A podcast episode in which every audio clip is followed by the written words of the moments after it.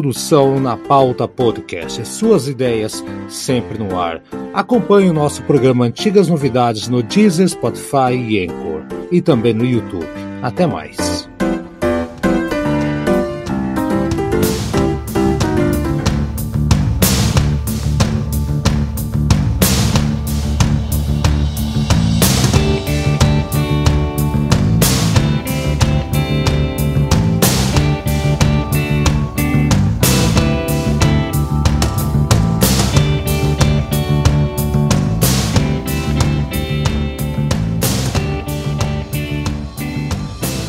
Mais um dia! Quem disse que não dá para falar de todos os discos de estúdio do Iraípe aqui no Antigas Novidades dá. Como é que tá, Aldo? Haroldo Glombe, tava esquecendo. Como é que tá você? Tudo certinho?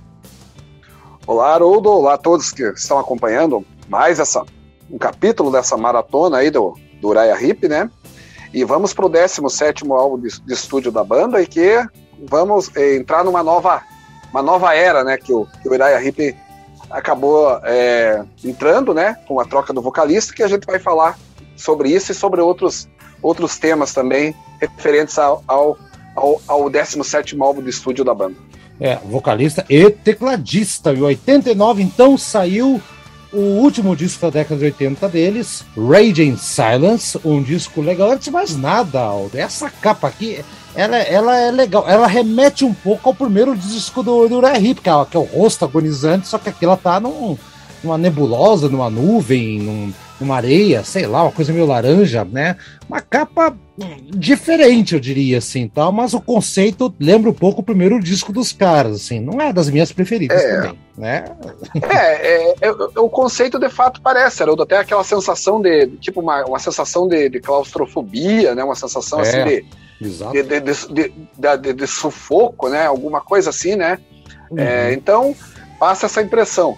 Mas é, eu, eu, não acho que essa capa assim seja é, a, da, entre as capas menos inspiradas, né? Que a Uriah Hip teve várias, infelizmente. É. Mas essa aí ela, ela é uma capa é, mediana, digamos assim, uma capa que não, não compromete. Exato. Inclusive, esse disco aqui é uma. O nome do disco, uma clara alusão a um disco de uma outra grande banda, né? Um disco de 76. Um disco que eu tô atrás faz tempo, tá, seu Alto? Capaz de ter aí. Da, daquela Earth Band, do Manfred Mann's Earth Band, a The Rolling Silence, que tem uma orelha na capa. É, é, o nome é muito similar, eles fizeram muita referência aqui. É, é, da, você conhece esse disco aí? Conheço, conheço, mas não, não tenho, não tenho na minha coleção. É um, é um disco legal, realmente eu não tenho, porque vai, vai deixando, né? Tanta ah, coisa. lógico, eu também não tenho. Mas, é. mas eu não tenho ele, né? E agora vai ser difícil de ter, né? Porque esses discos, com o passar dos anos, você bem sabe, valorizaram muito, né? Sumiram. Produzido por Richard Dodd, Dodd, sei lá, não sei quem que é o cara lá. Ah, então a formação da banda aqui, vamos lá, é o. Ok, seguiu o Mick Box da formação original, tá, o Lee Kerslake da, da formação clássica da bateria, o Trevor Boulder daquela formação com Joe Lawton, acrescentado aqui do canadense Bernie Shaw, o vocalista novo da banda canadense, veio lá da, da banda Grand Prix, Grand Prix, né? Pix, Pix tá aqui, o Pix é o pagamento. e o e também dessa banda veio o tecladista, o, o Phil, Phil Lanson também, né? Que é a, a ele tocou no Sweet, fez outras coisas por aí também. Então aí um grande disco de 1989, lembrando que essa formação já uh, estreou entre aspas antes, né? Eles estavam já em turnê antes, tocaram inclusive na União Soviética. Olha, e tem até um CD ao vivo disso aí, né? O do CD sim, vermelho. Sim, é, é o capa vermelha, eu lembro bem desse CD também. Muito bom. Então é isso aí. Eu acho que dessa vez, eu não lembro agora quem é que fez o último disco, a última música, né? Foi aquele Equator, então até passou meio batido, não lembro mesmo, né? Foi ontem, mas eu não lembro. Vamos fazer o seguinte: você escolhe a música do dessa passagem, então, a gente comenta rapidinho dela, aí nós vamos para falar do disco depois. Vai lá. Tá, Rodo, então, para a gente deixar para falar mais sobre o, o álbum em si, a, a, minha escolha é a, a segunda faixa do, do álbum, que é a Blood Red Roses, né? que é um, um hard, assim, hard pop, né? Bem parecido com aquele som que estava em voga na década de 80, né? E é uma, uma música, assim, que eu acho que tem um refrão, um refrão bem construído, interessante, assim, com aquela típica melodia oitentista. Então, para a galera aí que, que não conhece ainda o Raging Silence, aí seria aí um, um cartão de visitas e depois a gente fala sobre, sobre detalhes do, do álbum. É, essa, essa é uma, uma, boa escolha, viu, Aldo? Uma das músicas que eu mais gosto. O, o Trevor Bolder tá tocando pra caramba aqui, aqueles links de baixo, hum, antes do, do, do refrão. É, é, realmente, o, e, o, e, o, e o Phil Lenzo ainda não estava aqui, né? O tecladista que entrou aqui, ele, ele ia demonstrar todo o seu talento nos próximos discos, ainda com aquele som de teclado anos 80 ainda, tinha essa pegadinha, né? Mas já dava para perceber que a banda já errou tanto nos anos 80, né? Dessa vez eles, eles terminaram o ano acertando pelo menos. Aí foi uma é, boa escolha. Blood, uh, Blood Red Roses, a gente vai ouvir agora e vamos voltar para falar do disco. Boa escolha, Aldo. Parabéns.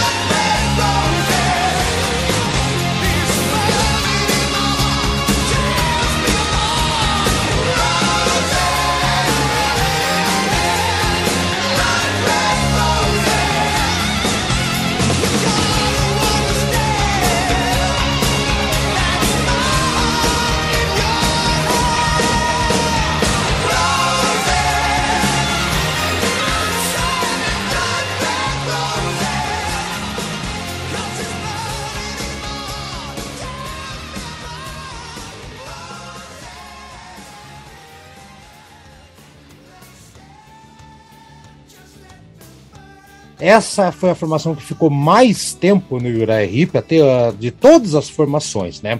E até ia te perguntar uma coisa, Aldo, não sei se você pensa assim também, mas, por exemplo, o Bernie Shaw, que entrou na banda aí em 86, 87, lá na, nos shows da União Soviética, gravou aqui em 89 até até hoje, né? Tem muita gente que associa, ah, Uriah Heep é a banda do David Byron, David Byron, David Byron. Mas David Byron ficou nem 10 anos, se você contar o tempo do Uriah Heep, chamando o Uriah né? É, 70 até 76, ficou 6 anos mas ele gravou muito mais material do que o Bernie Shaw, se for, for colocar na, na, na, linha do tempo, né? Então, talvez pelo volume do David Byron de gravações, ele tem essa, essa, essa fama de ser o, o vocalista que é a voz do Uriah Heep, ou você acha que é questão de talento? Porque o Bernie Shaw tá aí, a cara, há mais de 30 anos, né? Convenhamos, né, Aldo? É, Haroldo, aí entra um fator que eu acho que é muito. É, pesa né, claro, o talento do David Byron, que é, é indiscutivelmente a, a, a, voz mais marcante do Uriah Heep. Aí, vamos fazer um comparativo, claro, não é, é, não é a mesma coisa, mas você vai entender o que eu, e o ouvinte também vai entender o que eu quero dizer. É, é a mesma coisa que comparar Bon Scott com Brian Johnson. O Brian Johnson tá há 40 anos no, no ICDC, hum, 40, entendi. 41 anos. E o Bon Scott ficou apenas 7, 6, 7 anos. E o que, que aconteceu? muita gente prefere a fase Bon Scott, mesmo ela sendo menor, prefere os álbuns daquela fase, acham mais, acha mais inspirados, né? Então, é, isso acaba pesando contra, a, embora o, o, o, Brian Johnson tenha conseguido, é, no, no, no, período dele, a banda ter até uma, uma relevância maior, né? Em termos de vendagem, em termos claro, de, claro. de, ser mais conhecida. Eu acho que o Bernie Shaw, claro, igual trazendo por aí, ele, ele paga um, um preço aí primeiro, substituir o, o, David Byron. Depois, o próprio John Walton, que também é um, é um vocalista muito eficaz. Aí, a, qual que é a, a, digamos, a, o que, que ele trouxe de positivo na banda, a, a meu ver? Ele sai de uma fase ali difícil, né? Que primeiro lá com o, o, o vocalista lá, o John Sloman, né? Do, do, do Conquest, né? Isso. E, e depois vem a fase do Peter Gold, que embora não tenha sido tão ruim, tem ali momentos bons ali no Abominog, é, no Head First, mas o Equator foi um, fiasco, como a gente falou no programa de ontem, né? E, ah, é... e, o detalhe, antes de continuar, é, o Peter Gold ele, ele, teve uma importância tão bacana no Hip que essa música, Blood Red Roses, ele que compôs, tá? ele que compôs e eles gravaram aqui. Olha isso. É, olha aí. É, então, não, ele, ele é um, um, também um vocalista bom, não tão técnico, né? Mas é um vocalista que deixou uma, uma marca positiva ali naque, naquele período ali conturbado da, da banda. E, infelizmente, ele, ele, ele carrega a, a, o, o azar, a, a, marca negativa de ter gravado o pior álbum do, do Uriah Heep, né? Mas, enfim, enfim. mesmo em que, pese, em que pese isso, são 36 anos que 35 para 36 anos que o, o, o, Shaw está na banda. É, então ele merece, ele merece, só por isso ele, ele merece aí um, um reconhecimento né, da, dos fãs por estar há tanto tempo na banda, gravando músicas que, se não viraram clássicos, também foram músicas marcantes, e a gente vai agora, a partir de hoje, falar sobre esse período e eu, eu acredito que é um período positivo para Muito positivo, muito positivo. Inclusive os fãs da época, eu lembro, eu era piazão, né? Tinha 89, tinha 11 anos, imagina. Eu lembro que os comentários. Eu não conhecia o Uriah mas os, os comentários dos veião, dos, dos tiozão de 40 anos da época, equivalente a gente hoje, né? Os 40 e 50.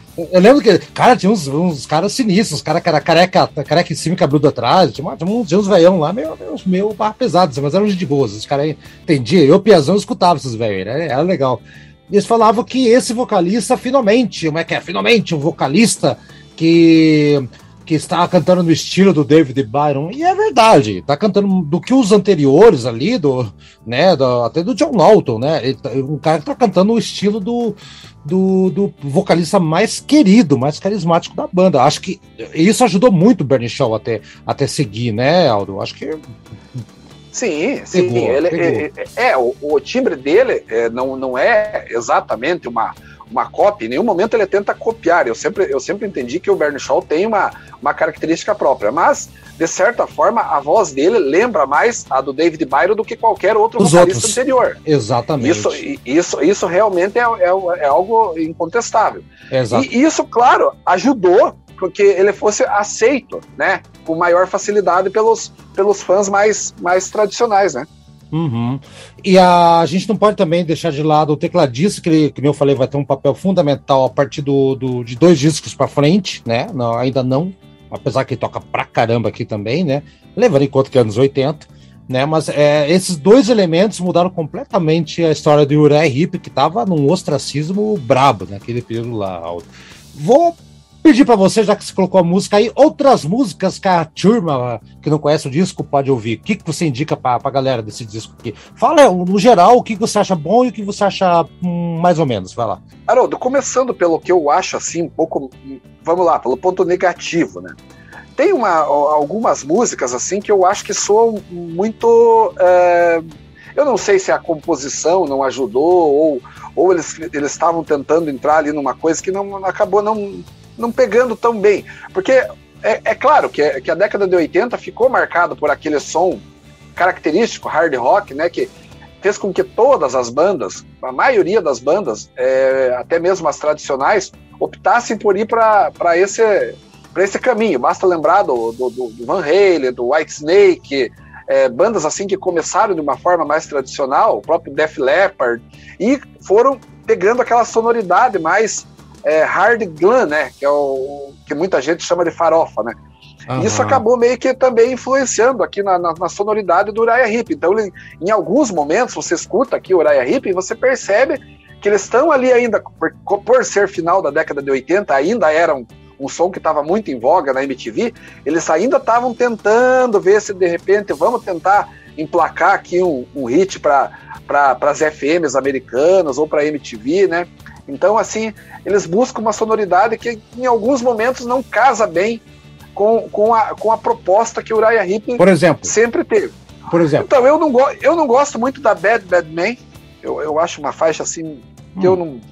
Eu acho meio. Ela, ela meio derivativa, sabe? Ela não, não, não, não, não vai não caminha. nada para lugar nenhum. Não caminha. Tem umas outras músicas aqui embora a referência que eu vou dar seja legal, mas eu acho que, que, que há um exagero nessa tentativa. É, por exemplo, a, a Voice on My TV, que é a terceira música, ela lembra muito assim a, a, a, maneira, parece que o Bernie Shaw quer emular ali o, o, o Sam Hagar, sabe? Ah, isso é. assim. É. Eu, não, eu não, não acho legal isso, sabe? Então, tem alguns momentos que eles buscam isso. Assim como a primeira faixa, também não sei se você vai concordar, Ih. ela lembra um pouco o Gênesis da década de 80. Ela, ela, ela pega ali aquela levada ali, meio do Phil Collins, ali, aquela, aquela batidinha ali. Então, eu é, não. não é. Essa, assim, só os pontos negativos. Eu só a, a primeiro é o seguinte, cara. Eu vou. Já que você, eu, vamos fazer um bate-papo aqui antes, antes de você seguir. Sim. O, o Sim. que, a primeira, Hold Your Head Up, é é um cover, né? A primeira que é um cover, né? Do. do do, oh meu Deus, do Argent, que é um puta disco de 1970 do Rod Argent. Você escutou a versão sim, original? Sim. É igual. Esse é, é o problema da música, é muito igual ao que, o, ao que a versão original. E isso para mim é um problema na, na com, com o cover, né? E assim, é, é, é o, né?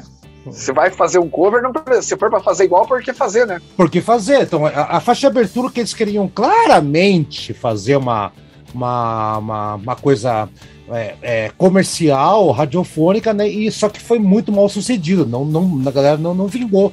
Justamente por ser. Né, eles tentaram fazer isso como um single, inclusive, né? Fazer um, um single de um cover e de um hit de outra pessoa. Já foi um hit. Então, de novo, eles erraram feio aqui nessa tentativa, no desespero, né? Se bem que é nessa música, Aldo que tá para um dos melhores solos de, de wah-wah, de guitarra com wah-wah, o efeito do Mick Box, para mim, de toda a história do Heep, tá aqui nessa música, o solo lá, que não tem na versão original, evidentemente, né? Mas aí sim, mas o resto, né, é, é um tributo que eles fizeram pro Argent, assim, sabe? Então, é um, eu concordo como negativo, se você analisar do ponto de vista que eles copiaram simplesmente a música e colocaram um solo maravilhoso lá, mais nada. Mas o resto eu concordo com você. As outras músicas que você falou estão muito abaixo, né? bem abaixo. Em compensação, tem músicas que, embora eles mantenham essa pegada nos 80, eles, eles, eu acho que eles acabaram acertando. Né? Eu já, o pessoal já ouviu aí a, a Blue the Red Roses, né? É, outra que eu, que eu particularmente gosto, porque eu, eu, eu sou fã dessa sonoridade oitentista.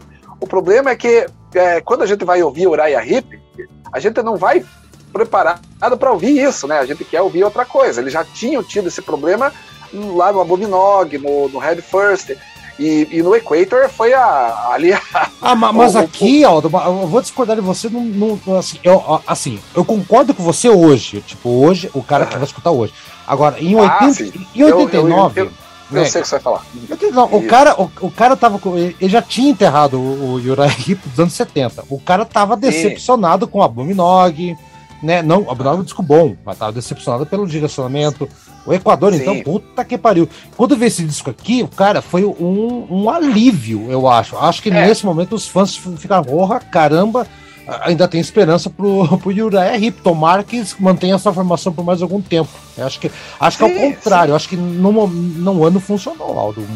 Apesar não, do, eu, eu, né? eu acredito que funcionou, Haroldo. Eu, eu não lembro. Eu, eu vou ser bem sincero para você. Em 89, como você falou, também tinha 15 anos, eu não, eu não, não, não escutava Uriah Heep. Eu fui, eu fui conhecer Uriah Heep na década de 90. Isso eu não posso é, aqui querer bancar uma bacana e dizer, não, eu conheço o Uriah Heep desde que eu tinha 10 anos de idade. Não, não, eu não, conheço. Eu conheci quando ele na faculdade, cara, você calcula. Quando eu, quando eu tava com 19 anos, eu demorei pra conhecer o Uriah Heep. Não, sabe quando eu conheci o Uriah Heep? Que realmente, eu, eu acho que talvez você tenha conhecido na mesma época, ou talvez um pouco depois ainda, mas eu conheci quando, naquele show de 1995, que eles fizeram junto Nazaré e Uriah Heep em Curitiba. Sim, é, sim mas eram duas bandas que Nazaré eu gostava, mas não a ponto de ir em show naquela época, e Uriah Heep eu não conhecia. E Uriah Heep eu só fui conhecer quando entrei na faculdade, eu tô falando de 1998. Então foi que eu... Então, eu demorei pra conhecer, é, cara. Então, eu conheci em 95, justamente por causa do Nazaré. Então, do show, do show do Nazaré me fez ouvir o Uriah Heep. Então, é, fui na, numa locadora, naquela época tinha, ó, pessoal, existia loca, locadora de CD, né? Então, eu fui numa locadora de CD, peguei para ouvir um, um, álbum da banda, comecei ali pelo Abominog, que é diferente, né? Eu não comecei lá atrás, não comecei com Demons and Wizards e tal. E eu, eu gostei, eu fui gostando aos poucos do que eu fui ouvindo, sabe? Do, pensado assim, um CD, outro ali. Então, é, o, que, que, o que, que eu penso? Quem ouviu em 89 e já era fã da banda, é, pode ter sentido essa sensação que você falou, meio que um alívio de ver que a banda tinha se recuperado né, de, um, de, um, de, um, de um álbum ruim para uma sonoridade que, além do vocalista ser um vocalista que em certos momentos lembrava o David Byron, né? Uhum. Ele, a, a, além de tudo, as músicas aqui, é, em que pese essa, essas, essas tentativas de soar radiofônico e tal, mas elas não são, não são fracas, elas não são ruins. É, nenhuma composição aqui, eu, eu, eu, destaquei que a Bad Bad Man é a faixa mais fraca do álbum, mas eu, eu, eu diria assim que não tem nenhuma música assim que, nossa, que porcaria. Não, não como tem, era o caso não tem, não do tem Equator. Não, essa aqui dá para você, dá para você ouvir o, o, o disco é, da primeira à última faixa sem precisar pular. É. Então esse já é um ponto positivo. E um grande ponto positivo para mim, eu acho que são as harmonias que voltaram. O, o tinha perdido completamente a harmonia, era uma coisa meio maluca, né? E assim, a, e a minha escolha, acho que não vou falar mais nada, assim, estão. Eu gosto, ah, uma citação legal, a, a Cry Freedom, que é uma música bacana, tá? Faz uma referência a Sweet Freedom na, na letra dele. Oh, né? Legal. E a Rogue Justice, que era, era a minha escolha, eu tô em dúvida ainda, a, a, a Rogue Justice, que é uma das últimas, né, penúltima, porque ela tem um solo de guitarra lento no meio da música. Parece muito, lembra muito aquela Strength Kind of Woman do Purpose, tem aquele solo mais lento no meio. É muito legal, tô entre ela e um outro cover deles, que é When the War Is Over, que é uma, uma banda chamada The Little River Band, que fez sucesso na época também. Sim. Ficou muito legal. E aqui sim, o, o Phil Lenzo, tecladista, ele mostrou que também era muito bom com arranjos, ele que orquestrou aqui o troço. Então, eu tenho dúvida entre essas duas músicas. Aldo, como se colocou uma música mais agitada, é o... Ah, vamos fazer diferente. Esse programa vai ser para cima. Então, uh, Rogue Justice é, vai ser a minha escolha. Puta música, assim, né? E finalmente, né, o, o, o havia se tornado uma banda confiável depois de muito tempo, Aldo. É, e a Rogue Justice é a, é a faixa que encerra o, o, o álbum, né? Porque é, tem uma, uma outra música que agora também para serve como curiosidade aí pra galera, que é uma música chamada Miracle Child, que é, uma, uhum. é um bônus. Que lembra até uma, assim, aquela, uma pegada meio status quo, assim, é bem, é bem legal, assim. Sim, também. É, uhum. Então, essa é uma, é uma faixa bônus que vem depois naquelas reedições, né?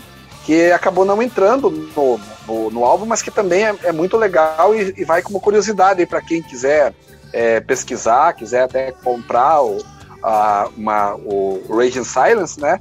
Vale uhum. a pena adquirir com, com esses bônus aí, né? Ah, sim. Acho que só tem com bônus agora, não tem a versão mais simplesinha, não, né? Então tá, gente, começamos uma nova era. Demorou um pouquinho mais esse programa do que os, os últimos aí, justamente porque é uma nova era e valia a gente esclarecer alguns detalhes aqui, tá? E na Cry Freedom também outro detalhe bacana que passou batido aqui, até anotado.